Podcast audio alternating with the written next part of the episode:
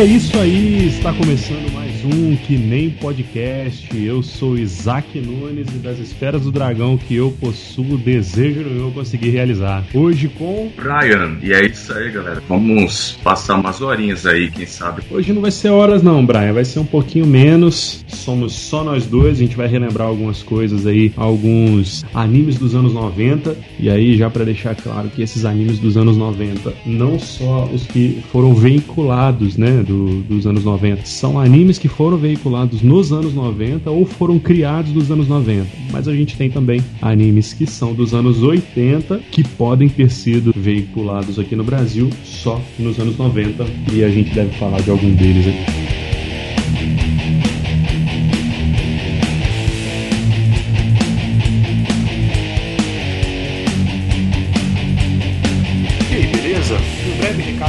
podcast para vocês. Agora você pode enviar o seu comentário sobre episódios do Que Nem Podcast. Na descrição desse episódio você encontra o link. É só clicar e gravar. E você também pode enviar sua colaboração para o Que Nem Podcast. Basta acessar apoia.c barra Que Nem Podcast. No Apoia-se você pode contribuir com qualquer valor. Se você está curtindo e gostaria de nos ajudar a continuar com os episódios, acessa lá. Então não se esqueça, apoia.c barra Que Nem Podcast. Outra maneira de colaborar é você indicar esse podcast a um amigo. Vamos fazer a rede podcastal crescer, valeu? E vamos para o episódio de hoje.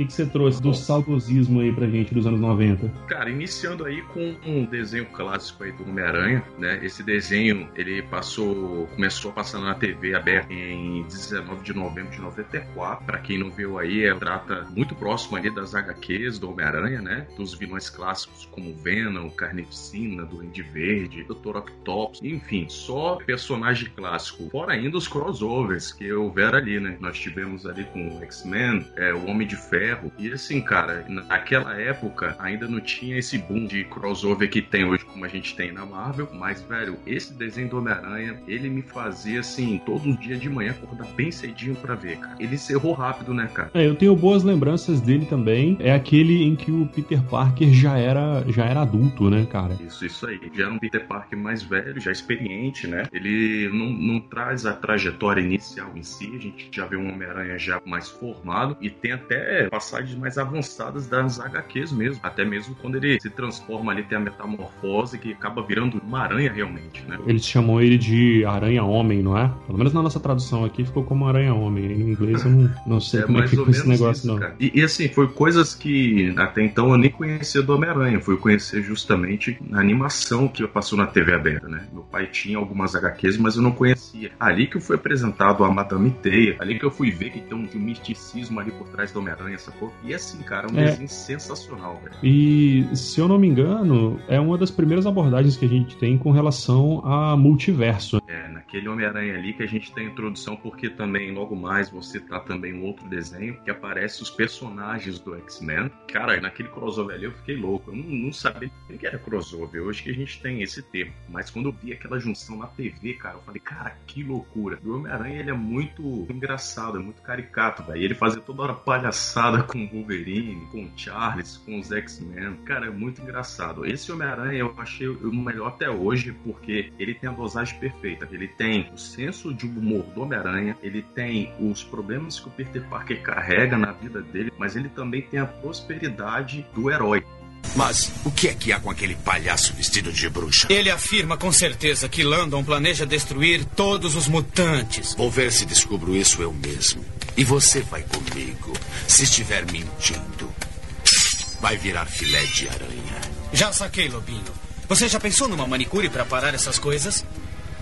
Eu gosto dele também, mas assim, é, é um desenho datado, né? Não dá pra, não dá pra rolar um, um sei lá, um final de semana assistindo ele hoje em dia. Será que, será é, que rola? Cara, é, eu, particularmente, por ter um carinho especial, eu consigo até assisti-lo. É, ele tem é, 65 episódios. Quando eu era criança, eu era doido para ver até o final, mas acredito que na TV aberta, eu não sei se passou todos, mas eu não consegui ver todos na TV aberta. Mas hoje em dia, ainda, para quem é fã, dá para ver. A dublagem é muito boa, a animação em si, a movimentação é um pouco lenta, né? Porque naquela época, as animações da década de 90, o início de 90, final de 80 e 89, tinha uma, uma animação um pouco mais lenta, os personagens mais fortes. Era uma movimentação que, para hoje, talvez a pessoa que vai assistir pela primeira vez vai estranhar. Mas para quem quer algo clássico, cara, e aprender muito das HQs do Homem-Aranha, pode ver esse desenho sem medo. Ah, acho que vale pelo, pela experiência e tal. Eu tenho boas lembranças dele, assim. É bem,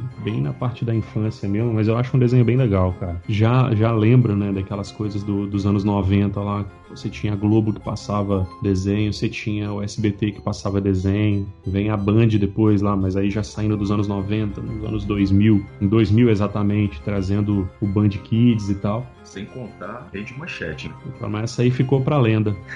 é só aqueles que têm três décadas de vida aí que provavelmente tem uma lembrança. É, mas se a gente parar pra falar, tudo, tudo ficou na lenda mesmo, né, cara? Porque a TV aberta parou de transmitir é, esses desenhos com histórias mais elaboradas, assim e tal. Ficou muito no, no, no cartoon né? Apesar de que tem excelentes cartoons com boas histórias e tal, mas assim, não, não, é muito a minha vibe, né? Não é muito o que eu curto, não. E aí as TVs deixaram de transmitir, né, cara? Outras coisas ocuparam a grade das TVs, é, seja no, no, SBT, na Globo, a Band parou muito cedo com o Band Kids, tinha a intenção até de fazer um canal especificamente de desenhos, mas não foi pra frente e tal. Eu lembro que no Band Kids, o que, que eu comecei a ver lá, a primeira coisa que eu, que eu me recordo foi foi do, do Bucky. Lembra do Bucky? Você chegou a assistir? É clássico. Esse é um, é um anime que eu revi, cara. Eu vi também porque eu apresentei ele pro meu filho, né? Eu apresentei pro Miguel para ele poder assistir também. O Miguel manja da música lá da abertura, a gente canta junto e tal. Eu acho um excelente anime, pena que os japoneses não acharam a mesma coisa, né? Porque o, o desenho foi lançado, saiu o anime. Quando ele chegou no Brasil, ele parou de ser feito no, no Japão, né? Foi encerrado. Um triste fim, mas eu, eu acho que era uma história que tinha um potencial muito bacana para poder para poder ser levado para frente, né? Para quem para quem se lembra ou mesmo para quem não viu, a história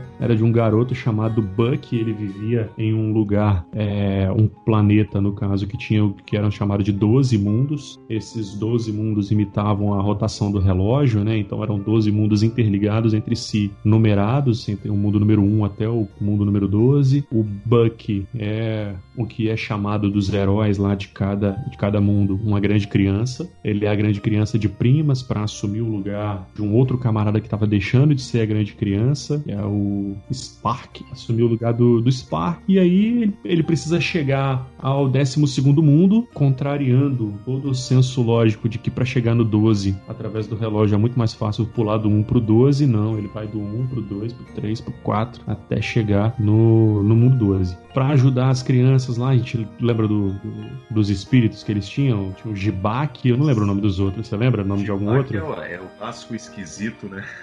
É, o esquisito. É... Cara, os outros eu não vou lembrar o nome, cara. Eu lembro do esquisito, mas só lembrei o nome dele porque você falou também. Todos eles explodiam quando abriam as mãos, não era isso? Isso. Ah, só que à medida que a, que a grande criança, né, a, o portador daquele espírito ia ficando mais forte, e ali destravando habilidades diferentes, a explosão também dele ficava muito mais forte, né? Que é, tinham combate... técnicas diferentes também, né? Isso, tinha técnicas diferentes. E o combate deles era justamente através dos, dos espíritos, né? Pra quem aí tá acostumado com os games, é similar ao Bomberman, né? O modo de ataque dele é lançar uma bomba. A grande criança fazer isso. Pegava o espírito, lançava esse espírito ao inimigo, que no caso seria um monstro, que ele tá lutando uhum. contra, e esse espírito explodia. É uma pegada também, se a gente parar pra pensar, sei lá, no estilo do Pokémon, mas entenda bem quando eu falar do, do, do Pokémon. É, não com relação a você ter os, os monstrinhos ali e tal, Pokébola, não é essa parada. Mas é que você tem um ajudante, e é o ajudante que faz as lutas por você, né? Sim, sim. O esquisito ali era meio que o Pikachu, né? é, nessa onda aí. E a meta meta do Buck, na verdade, era justamente chegar ao topo, né, cara? Ele ser É, ele a, queria- a, a grande criança ali, né? Ser o... Eu não sei se tinha outro Ele- termo, se você lembra. Ele queria ser o governante do, dos mundos lá e ter todos os humanos como escravos, né? Na verdade, Isso, é. antes mesmo dele se tornar a grande criança, ele já fala que todo mundo é escravo dele, né? Muito bem, Spock. Se é isso que você quer, então é isso que eu vou fazer. Eu vou ser a melhor grande criança do mundo. Isso mesmo. Eu sou Buck, a grande criança, o futuro soberano do mundo. Exatamente, ele tinha ali um, um comportamento meio narcisista ali da coisa, né? Ele tinha uma, Uhum. uma visão dos amigos dele como se fossem os, servidores dele, né? Aí uma coisa que eu já acho que é legal, porque ele se achava pra caramba, se achava fodão e tal, mas ele tinha, em certa medida, uma. Não sei se humildade é a melhor palavra, mas ele reconhecia a necessidade dos outros e tal, ele ajudava, é, apoiava mesmo. Logo no, no princípio do anime não é muito assim, mas ele vai desenvolvendo isso com o passar do tempo, com a, convivência que ele acaba tendo, né? Ele tem que cumprir os objetivos de uma grande criança normal, como todos os outros, que é proteger os seus mundos de daqueles que são os monstros encrenqueiros, né? Que são as criaturas maliciosas do mundo, são criaturas comuns que são contaminadas por uma água negra que tá surgindo, sabe-se lá Deus como, mas que essa água negra transforma as criaturas nesses monstros encrenqueiros. E com o evoluir da história, a gente acaba descobrindo que essa coisa vem lá do 12 mundo, e para eles chegarem na solução desse problema, tanto o Buck quanto os amigos que ele acaba fazendo tem que chegar até o 12 mundo para resolver esse problema. O potencial de história eu achava bacana, eu curtia muito, não, não, não entendia na época, nem sabia o que, que era mangá e tal. Fui saber depois, de bem velho, quando o anime já tinha cessado, os motivos, enfim. Mas eu achava uma história bacana. Eu, quando fui ver, é lógico que, que observando alguns erros, né, algumas é, falhas na, na questão do enredo, até porque, como você falou, ele não foi finalizado. A finalização que a gente viu é feito às pressas, um trabalho é, redondo, mas ainda assim, cara, o universo é muito interessante. O Buck, que é o personagem principal, ele é carismático demais. Ele, ele, ele, ele é bastante é, único, sabe? Dos personagens que você for ver hoje de anime, eu, eu vejo ele até hoje como um personagem que eh, ninguém tentou imitar ele. Ele tem uma personagem É. muito, muito. É, Não, ele, tem, ele tem uma pegada original, né? Ele é original. isso, cara. Ele tem uma pegada muito original, cara. Então, assim, é, é, você vai gostar dele. Não é aquele cara arrogante, você não quer nem ver ele pintado de ouro e quando ele aparece, você perde ali todo o interesse. Não, ele te faz querer mais, cara. É, ele é muito parecido com relação do Yusu. É, o Yusu, que ele tem aquele jeitão dele todo tosco. É, que é um dos que tá na minha lista aqui, mas a gente deve falar depois do Yu Yu Hakusho aí. Agora, o, o, o Buck é mais um dos desenhos ou animes aí que a gente tem em que as crianças, né, cara, são colocadas pra resolver problemas em que, em teoria, deveriam ser os adultos a resolverem, né? Que a gente tem muito nessas histórias aí do- dos animes, ou até mesmo na- nas animações americanas e tal. A gente tem histórias em que quem resolve os problemas não são os adultos, né, cara? São as crianças que são colocadas nessas enrascadas aí. Pois é, cara, os, os japoneses provavelmente não conhecem o, o termo conselho tutelar, né? Que a gente tem aqui no Brasil. Porque se a gente explorar, depois a gente vai chegar, mas se você pegar Cavaleiro do Zodíaco, mano, você vai ver cara de 18 anos descendo um sacode, cara, um menino de 13.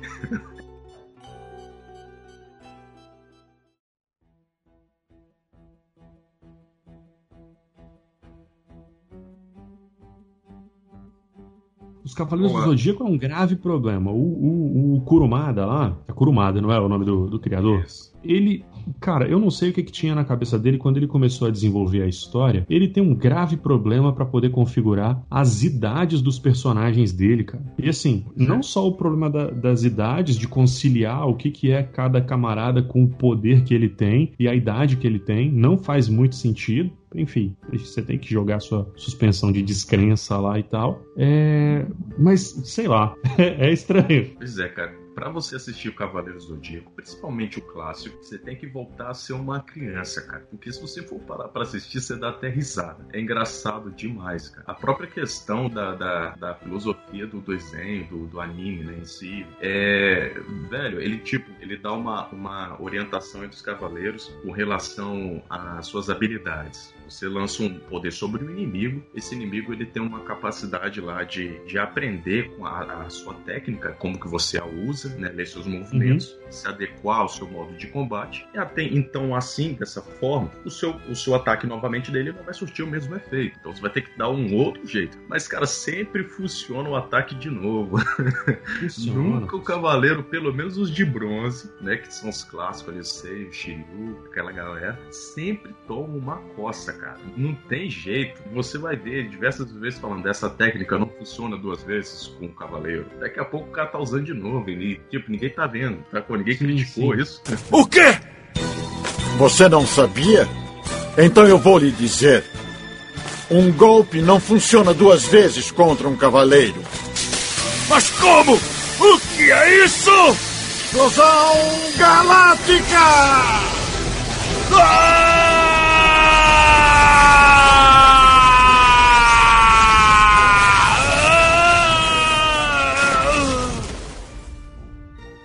Eu acho que o que mais, o que mais me incomoda, cara, e eu sou fã dos Cavaleiros, né? Eu gosto muito, mas é, se a gente for botar o senso crítico mesmo, cara, é uma encheção de saco, é uns cara palestrinha, bicho. É muito cara falando muita coisa durante muito tempo. Você não tem, meu, porrada, você tem pouco. Você tem os golpes especiais, você tem os poderes e a questão do, do cosmo, o background é bacana. Mas, cara, os palestrinhas são chato demais. Demais, demais. Babação de ovo em cima do ceia. no, no, primeiro arco, não, né? No primeiro arco não se sabe é, o potencial de cada um, enfim, mas o anime é Santos ceia, né? Mas é muita babação de ovo em cima dele. O Yoga é um cara chato pra caralho. Ele fala demais. O Shiryu, puta que pariu. Cara, tem que ter muita paciência para assistir Dragon Ball hoje. É o quê? Dragon Ball, pra assistir Cavaleiros hoje. Caraca, Por que, eu, que já, eu falei do Dragon Ball? Eu já vi essa gata pessoalmente, você lembra? Mas por que, que eu puxei o Dragon Ball aqui agora? Porque eu acho que para Cavaleiros é, surtir um efeito bacana com quem quer assistir esse clássico hoje, teria que fazer. Como é que deram o nome para aquilo que fizeram com o Dragon Ball? Que é a edição cortando toda a injeção de linguiça. Como é que é o nome? Dragon Ball Kai, né? Esse Dragon aí. Ball. Faz um estilo, faz um estilo Kai pro Cavaleiros e vai funcionar bem, cara. É, eu tentei assistir até na Netflix. É, algum tempo atrás, né, para rever e tal. Mas à medida que eu ia vendo, cara, eu ia lembrando das coisas, eu ficava desanimado de seguir em frente. Então, é, não tem como não, cara. É, infelizmente ficou no... Né? É, cara, ficou, ficou ali no saudosismo mesmo, aquele carinho de criança, sacou? Introduziu ali. Mas uma coisa que você falou ali, cara, que eu, que eu até é, vi melhorar no Ômega, no Cavaleiros Ômega, que é uma saga diferenciada mais à frente, é justamente principalmente com relação às lutas, que melhorou demais, cara. Antiga, as lutas, pelo menos que a gente via até lá, eram os golpes que os, que os cavaleiros usavam. Praticamente troca de soco era momentânea, é, era bem pequena, eles nem se batiam, usavam técnicas de combate, é, esquiva, velocidade, era bem pouco. Então,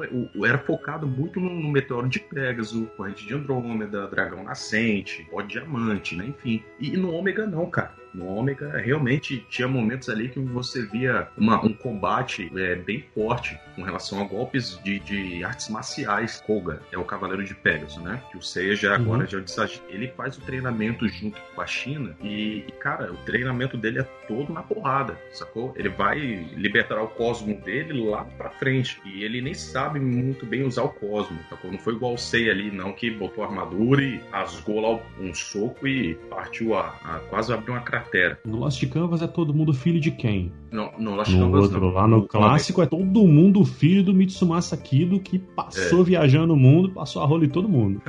o Ômega, ele tem uma origem assim diferenciada. Os personagens que são introdutórios, é, eles têm. O único que tem linhagem ali com os cavaleiros é o filho do Shiryu, cara. E os demais, eles não têm uma ligação direta sanguínea, familiar com nenhum deles. Por exemplo, é porque o anime ele aborda o renascimento de um novo vilão, que é Marte. Esse vilão, uhum. ele, ele traz uma maldição sobre os cavaleiros é, clássicos, né, os de bronze, Seiya, Shiryu, enfim, eles não conseguem mais expandir o cosmos deles. Sempre que ele vai usar o cosmos, eles têm essa marca da maldição que vai sugando, drenando a vida deles. Então eles, ficam, eles não podem mais lutar. É um meio que um clichê, para dar oportunidade para esses protagonistas novos. E aí surgiu Koga e uma outra menina que eu não lembro o nome agora, mas ela é, seria a suposta reencarnação de Atena. Né? A Saori tá viva, mas parece ter uma nova Atena. E aí o santuário... Atena cansou de ficar no corpo dela, porque ela é chata pra caramba, né? Chata.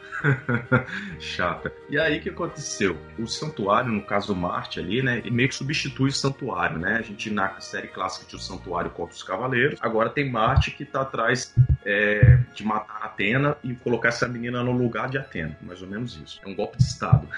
e aí, cara, eles tentam é, entram nesse combate. Aí você vai vendo os personagens crescer e tudo mais. Mas esse desenho, apesar dele trazer uma introdução nova, do qual não gostei muito das armaduras, não ficou tão legal, é, é bacana você ver é, como estão os cavaleiros hoje, as lendas que eles se tornaram. Cara, o momento que o Ikki aparece, meu irmão, é de você ficar doido. Os cavaleiros de bronze, de bronze não, de prata, e os espectros lá dele, lá do de Marte, lá, que eu não lembro o termo que eles usam, os caras tremem na base quando vem o Ikki, os caras tremem na base. O pode até aparecer, ninguém tá nem aí, mas o Ikki aparece, os caras tremem na base. E é a primeira vez, né, que eu vejo também a armadura de Fênix é, tomando para si o título realmente de Fênix, porque o Ikki deixa, permite a armadura dele ser destruída e ela renasce do nada, cara. Cavaleiros merece um, merece um tempo para falar só sobre ele, porque é muita É, coisa, é né, cara? Ainda, ainda tá sendo produzido, tá sendo produzido meio merda, mas ainda tá sendo produzido e é, é muita coisa para se falar.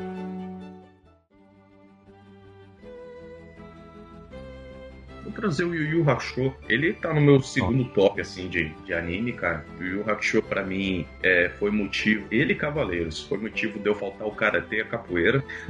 o pessoal chamava lá em casa e falava, mãe, fala que eu não vou, não. Porque eles sempre passavam no horário de 5 horas pra 6 horas da tarde. E aí, cara, eu tinha não, tinha nada. Eu fazia só assistir. E o Yu Yu Hakusho, cara, assim, pra quem conhece, né? é, ele, ele abrange ali um, o mundo espiritual do, do mundo humano, né? O mundo físico. Tem um protagonista que é o Yusuke Urameshi, né? Ele morre de, um- de uma forma acidental, mas na verdade ele tentou salvar uma criança de ser atropelada. Nisso, no processo dele de, de transação para o mundo espiritual, ele é condecorado ali, assumiu a postura de detetive espiritual. Nesse título que ele ganha de detetive espiritual, ele tem a missão de estar ajudando, de um, como se fosse um policial mesmo, a resolver problemas relacionados ao mundo espiritual com o mundo humano e vice-versa. Tudo que É porque o mundo espiritual entrelaçado. ataca o mundo humano, né? Isso, há uma convergência ali entre, entre os mundos e o detetive espiritual ele tem que apaziguar ali, resolver os problemas para que não haja nenhuma interferência no mundo humano, né? Porque normalmente o mundo espiritual que interfere no mundo humano.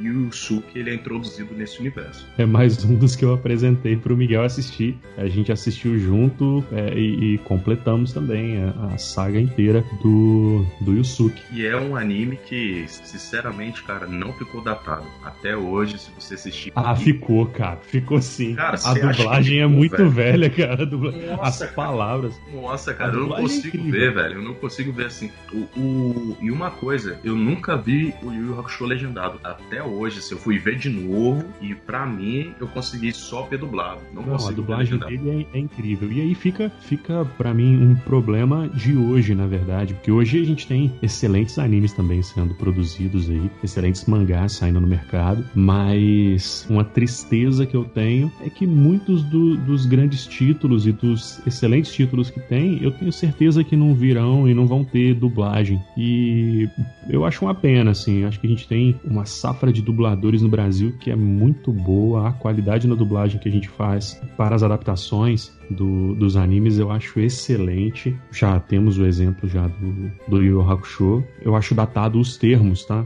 Uhum. É, só os termos. A história não. A história para mim é tranquilo de acompanhar. É só os termos. Acho que tem termos que são ditos lá que uma molecada de hoje não saberia o que é. Quer ver um exemplo? Madura é doce, mas não é mole, não. Essa daí, talvez. O cara não, não sacaria o que, qual é o contexto. Não sei se a criança de hoje, cara. É, cara, eu acho que vai saber esses termos mais não. Ficou pra gente, né? É um presente pra nós. Mas, Mas, não é só. não é- Isso é só um dos termos. Tem, tem uma, uma Não. porrada, né? O, o Yu Hakusho tem uma coletânea. Tá pensando o quê, filho? Rapadura é doce, mas não é mole, não. Ah, não é o carro da pamonha, mas atrapalhou na hora certa, hein? Dane-se o mundo, que eu não me chamo Raimundo! Eu, hein? Tá rindo de quê, rapaz? Tá pensando que birimbau é gaite, é? Cara feia pra mim é fome, valeu? Tá aprontando o quê, ô bisonho? Tô na área, derrubou é pênalti. Ora essa, foi só um sustinho de leve, não esquenta, cara. Tá mordido de cobra, é? Poema era o tempo todo, cara. Quase botei os bofs pra fora, velho. Cara, tem uma parte também do, até do torneio lá do, do torneio espiritual lá do que ele. Esqueci o nome do torneio que ele luta contra o Toguro. Tem, tem uma música que eles cantam, cara, que era uma música que cantava na, na década de 90 também. Era, era como se fosse uma cântico assim em torcida de futebol, que eu esqueci qual que é, cara. Você vai- Toguro, cadê você? Eu vim aqui só pra te ver. Era isso, cara. Era mais ou menos isso daí, cara. E Era assim, isso, velho, era, era coisa que naquela época tinha, cara. Sacou? Hoje em dia o pessoal, eles vão achar engraçado, mas não vai, não vai se ligar, né? É, verdade. Pô, é, é- é muito massa. O Toguro é um, um puta inimigo, né, cara? Ele é muito foda. Ele, ele é um dos vilões, assim, que a gente pode fazer até um podcast dos tops dos vilões, cara. Seria muito legal. É interessante, porque ele, ele para mim, tá um dos, dos vilões mais tops que existe, cara. Ele marcou legal.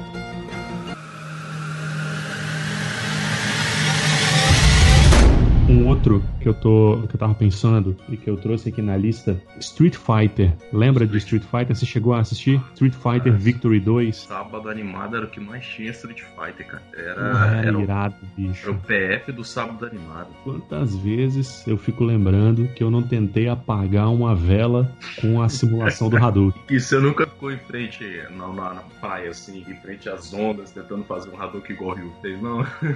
Porra, na praia não, porque nessa época eu morava lá em Afonso Cláudio, cara. Então não tinha essa, esse lance de praia pra mim, não. Mas, cara, o Street Fighter é, é assim, velho. Ele praticamente é a definição do que, que era os anos 90 no termo de, de desenho animação. Ele tem tudo, cara. Ele tem a agressividade, um enredo bem forte, um vilão bem grotesco, que é o Bison. Cara, tem cenas assim, cara, que, que até hoje você fala Street Fighter que vem na minha cabeça. A cena da luta do Ken contra o Vega. Eles estão numa arena. É, foda demais. Caraca, velho. Que Foda demais. luta Eu louca. acho outra, outra luta foda que tá nesse mesmo contexto dessa época é a luta da Chun-Li contra o Bison, cara. Não, Que o. Bison é um carrasco, cara. O Bison incrível. O Bison tem dó não, mano. É mulher, é homem, ele tá lutando pra ver. Cara, aquela cena que ele pega ela no banheiro. a cena que ele pega ela no banheiro, velho. Caraca, você fica com raiva dele, cara. Ele pega, ele vai enforcando ela assim, ele vai rindo aquela cara dele. Cara, que bicho desgramado, mano. Vontade de matar esse, esse miserável. Não acha melhor se comportar direitinho para evitar essa pose deplorável? Será que seu pai vai gostar dessa sua pose? Menina travessa. Mas que menina desobediente.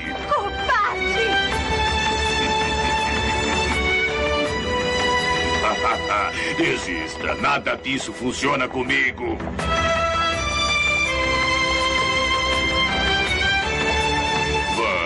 Fique bem quietinha.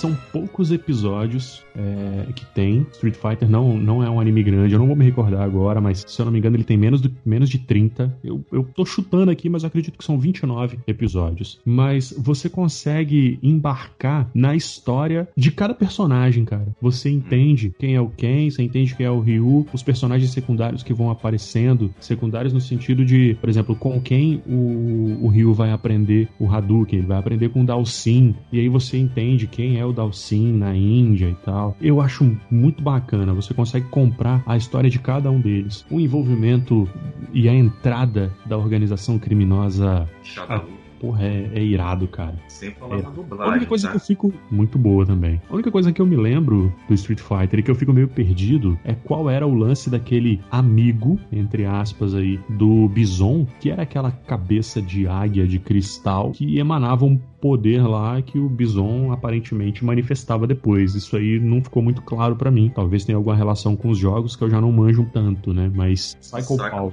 Psycho Power, exatamente. É onde ali é armazenado, é onde ecoa o poder do Bison, né? A, a força dele meio que é, sai desse objeto. É, tanto que na- nos jogos, depois, as histórias abordam que o Bison ele acaba morrendo, mas eles tentam é, ressuscitá-lo através do- desse poder. Ele, trazendo ele para outro recipiente, outro receptáculo, uma outra pessoa, né? Então esse Uhum. poder é, é meio que a origem dele, é onde emana a força dele, a energia dele, vem desse Psycho Power. O que eu achava foda do Bison como vilão, e acho ele irado porque ele se achava tão foda e tão potente que ele esperava o inimigo atacar. Ele literalmente aguardava e fala: manda aí, cara, manda tudo que você tem, que eu vou te devolver com tanta porrada e com tanta violência que você não vai suportar. Né? Era a mensagem que ele passava ali. Ele encarou o Ken e o Ryu, né, cara? Os dois juntos. Pediu pros Sim. dois juntos. A cena da luta do Ken e do Ryu dentro daquele templo lá na Índia, na, no momento do descobrimento do, do que é o Hadouken e tal, quando as feras, né, eles são chamados de feras, não podem entrar naquele lugar e tal, porque a natureza da fera vai ser manifestada. Porra, é muito doido, cara. Uhum. Um vendo o outro como inimigo e lutando a Sim, Vera, cara. né? Irado. Exatamente. Eles só conseguiram ali compreender realmente depois na leitura dos movimentos né, que eles foram ver. E uma coisa interessante também nessa parte, é, que eu acho que até mais pra frente, não sei se, se o Ken já tinha despertado, o Ryu, o Ryu primeiro desperta o poder do Hadouken, né? Mas o Isso. Ken, quando ele tá preso, ele. É a primeira vez que ele solta ali o Hadou Shoryu, né? Aquele, aquele que Isso. vai com a mão pra cima. Cara, aquela cena também assim é de você ficar assim, eufórico quem tá assistindo uma, uma Pô, animação. quando você começa, quando você começa a ver aquelas esferinhas de energia na tela, elas vão Pô, estourando, cara, é e aí você fala, caralho, agora vem, agora vem, e você fica ansioso pra ver. Isso que eu ia falar, cara. Músicas do- dos animes nos anos 90, e aí fica um- um- uma penalidade nossa atual. É, eu tava falando a respeito da dublagem antes, mas as músicas também me trazem essa sensação de, de pesar aí, cara. Tem letras adaptadas, né, traduzidas, enfim, que são muito iradas, cara, e é legal de você cantar e tal. O Street Fighter, a música do Hadouken é conhecida até hoje, cara. Você botar. É aquele tipo de trilha sonora que você coloca e viaja, cara. Hoje Sim, acontece sim, sim. muito. Eu, às vezes eu paro pra ouvir do Attack on Titan, né? Também é um fenomenal. Mas nessa época aí, cara, do Street Fighter, se você parar pra ver hoje a trilha sonora dele, dos combates, cara, você, é de arrepiar, cara. A qualidade, assim, é pra ser feita uma vez mesmo na vida. Aquilo ali não tem como Sim, ser repetido, não. E o seu próximo é o quê? Bom, cara, o que eu tenho aqui é Digimon, o clássico, né? É de 99. Ele estreou em 7 de março de 99, é, iniciando aí na TV Globinho. Eu lembrei da Angélica cantando ele, trazendo a sua versão sobre os É, Digimons. dessa música eu não tenho saudade, não. É, eu não tenho saudade dela, não, mas na época eu cantava. Hoje em dia não faz muita diferença pra mim, não. Mas, cara, assim, é, é uma época que foi muito bacana, porque já tinha iniciado o processo de inclusão do, do Pokémon, né? Mas o, o Digimon, cara, ele chegou com uma pegada diferente. E pra quem não, não conhece aí, que eu acho que é muito difícil, né? Praticamente alguém não conhece Digimon. São crianças que são é, escolhidas pra defender Mais uma vez, crianças resolvendo problemas do mundo. japoneses, né, cara? Tá- é- mas na verdade é o que dizem mesmo, né? Que o futuro do mundo está no mundo das crianças. Tem que ser preparado. mas, não, mas não no sentido de você botar a criança Correr literalmente isso. pra poder resolver as coisas, né? Mas é, é nessa situação que eles são eleitos, né, são escolhidos para ir para outro mundo, que existe o mundo real e o mundo digital. Nesse mundo digital é uma ameaça. Essa ameaça ela pode chegar, normalmente o objetivo é chegar no mundo real, ter uma junção ali das realidades e as crianças são, são enviadas para combater esse mal. E elas são destinadas ali a, a monstrinhos de bolso, posso assim dizer, que eu lembro que antigamente usava esse termo, para ser parceiros delas nessa jornada. E elas têm um Digivice, esse dispositivo faz com que essa, os Digimons que elas possuem possam evoluir, aumentando assim o seu poder e, e vencendo inimigos mais fortes. Né? É, Digimon é mais um, é mais uma história no sentido, ele vem na pegada lá do Pokémon, né? Ele vem na, vem surfando a mesma onda, assim como Monster Rancher vem na mesma época, um pouco à frente e tal, mas nessa pegada de, de crianças envolvidas com monstros ou criaturas que os ajudam a solucionar problemas. Diferente do Pokémon, eu acho que eles tinham um pouco de, de compartilhamento, pelo menos de energia, com as figuras digitais, né? Eles estavam mais envolvidos na trama. Eles tinham os Digi escolhidos, as crianças elas tinham uma participação maior, né, no, no quesito do se a gente acompanhar com comparar com o Pokémon. É, o Pokémon ele tinha um esforço maior, na verdade, do, do próprio Pokémon a se empenhar, né, nos combates e também no treinamento, na questão de técnica, mas basicamente Uma briga de galo, mostrado, né? Mas na verdade isso não era muito mostrado. Mas já no Digimon, o Digimon em si ele não consegue evoluir sozinho. Ele precisa do Digi escolhido ter uma evolução também para que possa ser realizada a Digievolução. E é legal, cara, que a gente vai vendo é, em episódios, né, partes diferentes de evolução de cada Digimon e seu Digi escolhido. E no final até da primeira, no primeiro arco ali, a gente vê a evolução, eu acho que foi mais top de todas, que é do Angemon, né, que é a evolução do. Patamon. Aquela evolução foi assim, cara, fechar com chave de ouro. Eu acho que ali o Digimon conseguiu comprar ali uma grande parcela de fãs, cara. Aquele, aquele episódio que ele, o Angemon luta contra o Devimon foi um, foi um episódio incrível. Você é o menor dos Digi escolhidos. E será o último deles. Agora eu cuidarei de você.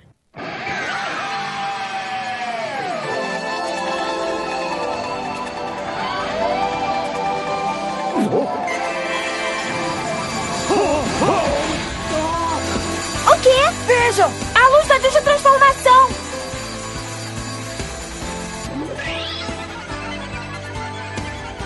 Patamon, digivolve para!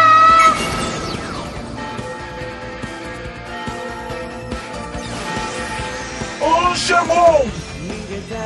Patamon finalmente conseguiu! Angemon! Esse é o Digimon do TK! Igual a um anjo!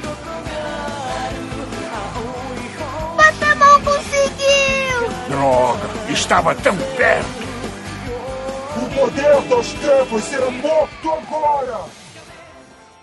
O design do, do, do personagem, do Angemon, e das suas digievoluções também são muito irados, cara. Você tem Angemon, Holly Angemon, aí tem os outros. É, que depois vem Angemon, uns. Serafimon. Tem uns metal, não sei lá o que, vem um monte de coisa, um monte de transformação esquisita e tal. Mas eu acho que a primeira aparição dele, ela é incrível. Esse primeiro arco todo mundo tem que, que desenvolver, né? E aí, ele sendo o último ainda, com um garotinho mais novo, o Digimon que você dava menos potencial e menos capacidade, que é o Patamon. Sei lá que bicho é aquilo, um porco voador, com orelhas esquisitas, sei lá. Pois é, cara, a fisiologia do, do- dos Digimons é, é, é, um- é curiosa, é bastante curiosa. Mas o legal é Assim que como você- dos Pokémon. dos Pokémons também, né? Ah, o legal é que o Digimundo, essa questão até traz uma luz pra isso, o Digimundo ele copia tudo que há no mundo é, real, né? A gente tem ali no meio do deserto uma, uma loja de conveniência, é, no meio de uma floresta você vê prédios, é muita coisa misturada no Digimundo. E os Digimons, quando são destruídos, eles viram dados, né? Eles, eles viram dados no Digimundo e voltam pro. pro Digi, é Digitama, não é? Volta pro ovinho deles lá, né? Eles viram Digi-ovo, né? E aí eles voltam pro processo de início. Eles acabam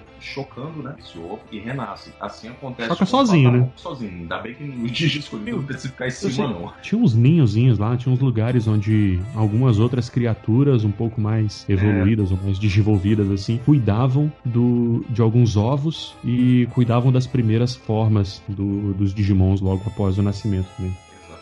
Aí nesse processo de evolutivo, ele tem a, a primeira fase, né? Nascimento. Aí ele evolui para uma segunda. E depois ele evolui para uma terceira, que é, eu acho que, se não me engano, a Rock. A versão Rock dele. Né? Aí depois, nas evoluções seguintes, vai para Champion, vai para Mega. E aí vai, vai evoluindo. Mas Ixi, até ele chegar termo eu em nem Rock, lembrava, não sabia, nem sabia que existia, na verdade. Parece muito nos jogos esses termos. É, quando ele chega no rock, por exemplo, o Agumon é um, é um estágio rock, né? É um Aham. estágio meio que ali na puberdade ali. E aí é o Agumon, o Gabumon, o Patamon, é essa fase. É, nessa fase eles já começam a ir pro Digimundo, né? A seguir a, a vida deles. Antes disso, eles ficam sendo cuidados ali na- nas incubadoras, ali nos berços.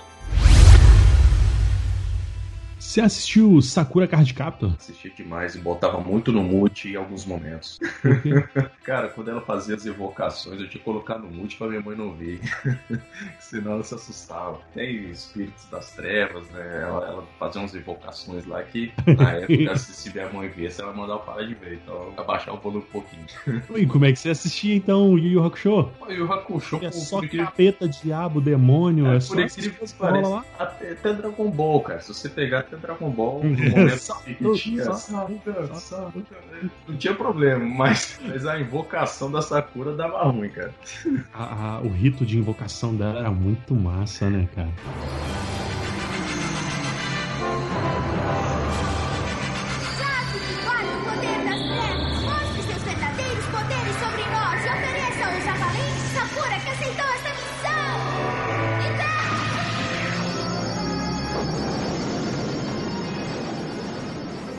E o poder das Sakura- cartas também. Eu, eu acho a história, de- o plot muito bacana, cara. O lance de ter as cartas com os poderes e as cartas têm suas formas naturais também. Eu acho muito legal, cara. São Toda a seres, jornada né, dela. Pois é, são seres vivos, né, que tem ali que eles capacitam você a ter uma habilidade. É, e o legal da Sakura, cara, era que no bairro, assim, a galera, a criançada via, né, cara, meus colegas tudo, e todo mundo era apaixonado por ela, cara, todo mundo era fissurado nela. Ela era uma, uma protagonista, assim, que cativava mesmo, era muito legal. Mas é, voltou até a ser reproduzido, né, cara, mas em- eu nem tive um- uma vontade de ver. Eu prefiro ver os antigos pra tentar ver os novos, porque eu não lembro muito do, do arco até ele finalizar, mas é um anime muito interessante, cara. Sakura Card é muito bom. Mas é um anime de menina?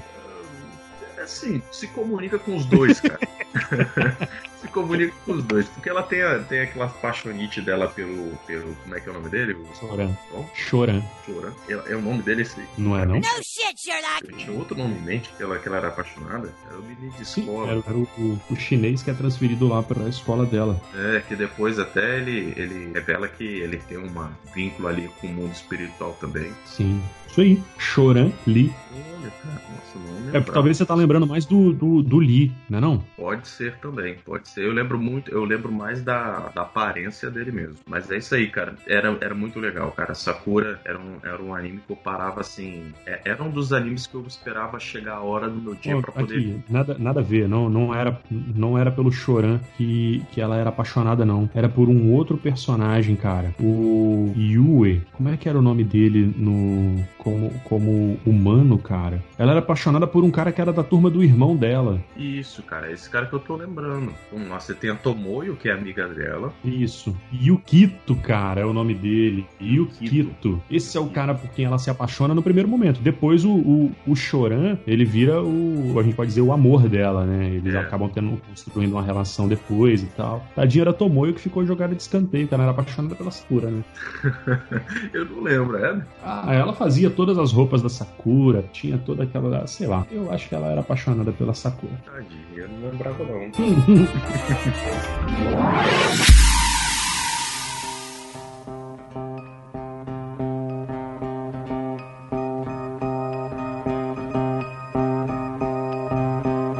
Tem um outro aqui que eu acho que você vai curtir bastante, que era o Gárgulas. Não sei se você é lembra dele. Gárgulas era incrível, cara. De 94, ele estreou 24 de outubro. Cara, tem 78 episódios. E é assim, velho, Gárgulas, ele, ele, ele é muito bom, cara. É um anime que ele medieval, Uhum. onde você tem seres que é, convivem junto com os humanos, participam de um reino. Eu não vou lembrar o nome desse reino agora, se você lembrar, você pode falar. É... Não era Camelot, não? Camelot. É Rei Arthur, né? Ele Não era, Rei não, Arthur. era, não era Camelot, ah, é porque aparece uma saga depois, a saga de Avalon no meio da, da história, mas acho que não era, não era Camelot que eles viviam, não. Eu Cheguei a ver ele algum tempo atrás também, mas eu não lembro perfeitamente da, do enredo dele em si, da época que ele abrangia. Mas Uhum. é um anime muito bom, cara. Você tem ali um grupo de gárgulas que apresentam uma ideia de, de unidade de defesa desse reino, né? Esses É, vou gárgulas, só eles- trazer, só trazer um, um- um- A gente tá falando anime ou falando de desenho nas paradas aí. Pra quem é mais purista, pode até ficar um pouco chateado, mas o contexto anime, animação, desenho, é tudo a mesma coisa. A gente É. acaba entendendo um pouco mais como anime sendo aquela característica oriental das animações, mas anime, desenho, cartoon, cara, é tudo a mesma coisa. Mas segue aí. E o Gárgulas, cara, é, um, é um- é um- são, é uma equipe que existe de Gárgulas, tá? O Golias é o líder dele, e eles são apris- aprisionados em uma maldição. Nessa maldição, eles ficariam em modo estátuas, né? Até então isso era normal. Eles tomam vida no período período da noite, mas Uhum. eles, eles recebem uma maldição que eles só voltariam ao normal, ou seja, voltariam a ser vivos novamente, sair do, do modo de estátua, quando o local onde eles estavam, quando eles, é, não vou lembrar exatamente, o Isaac pode me lembrar que eu acho que vai estar mais fresco, é, alcançassem as nuvens, né? O, o local onde eles estavam alcançassem as nuvens. E isso se passa muitos anos né, à frente, chegando numa, numa, num período é, da sociedade moderna, onde um grande empresário pega essas estátuas, né, onde esses gárgulas estão, e elevam o seu prédio, então alcançando assim a estatura que romperia ali com a sua maldição. Acontecendo isso, no período da noite eles são libertos, mas acordam em um mundo moderno, onde eles não têm mais ligação nenhuma com as pessoas, com o reino onde eles viviam. Isso aí, tudo novidade. A, a, a sensação nostálgica ao lembrar de, de Gárgulas é incrível porque eu curtia muito, eu assisti exaustivamente os, os episódios. Eu não cheguei a rever depois de adulto, é, assistir novamente e tal. Acho que seria até uma animação bacana para apresentar para o Miguel. Queria curtir. Acho que difícil seria eu encontrar para poder mostrar para ele com uma qualidade visual boa, né, cara? Porque não tá em nenhum serviço de, de streaming aí e acho que teria problemas também, porque se eu não me engano, quem tá detendo os direitos do- dos gárgulas é a Disney. Acho que não vai, não vai rolar. Uma parada bacana é que quando eles vão, quando eles acordam lá no, no- na Nova York atual, os nomes antigos deles já não fazem mais sentido, né? E aí eles acabam escolhendo nomes de coisas atuais. Por exemplo, você tem um que chama Hudson, Broadway, Brooklyn, Lexington. Então são, são todos nomes de, de lugares é, recentes, exceto o Golias, porque na história antiga dos Gárgulas, o líder do clã era o único que tinha nome. Essa parada eu acho muito, muito legal, assim, tipo, ele, ele no futuro entender que todos eles precisam também de nomes, já que as outras criaturas também têm. Até porque eles já estão ali, nesse momento dos nomes, eles já conheceram uma, uma outra personagem que vai ajudá-los a viver nesse, nesse mundo aí, né? Eles conhecem. Como é que é o nome da, da, da personagem lá, humana? Elisa. Elisa. Eu não lembro muito bem o contexto em que eles se encontram, mas ela que passa a apresentar um pouco o mundo, o mundo moderno, né, para eles. Eu acho que, se eu não me engano, ela é uma jornalista que eu acho que estava indo entrevistar o, o vilão, né? Que seria o David. Hum, Não, É o ela era, ela era policial. detetive. Detetive. Ela era detetive. Ela tinha alguma ligação com esse David. Tava investigando. Ela estava investigando o cara lá, que é o Xanatos, que foi quem adquiriu o castelo e as estátuas e colocou lá no, no prédio mais alto da cidade, enfim, sabe? nem sei se era o prédio mais alto, mas ele coloca lá no alto que faz a profecia é, ser concluída. Não vou me recordar agora se, essa, se ele fez isso intencionalmente ou não, mas ao que eu me recorde, acho que não era, não era intencional, não. É, mas, pô, cara, era um desenho que eu gostava muito. É, uma saga muito legal que vem, a saga justamente de Avalon. Eles têm as brumas de Avalon, o lance em que eles entram nas brumas e são transportados pro passado. Tem uma parada muito doida. O, o lance de envolvimento deles com magia, isso é muito bacana. Vale a pena. Pra finalizar, eu teria que o Dragon Ball, cara. Não sei se você teria. Dragon Ball.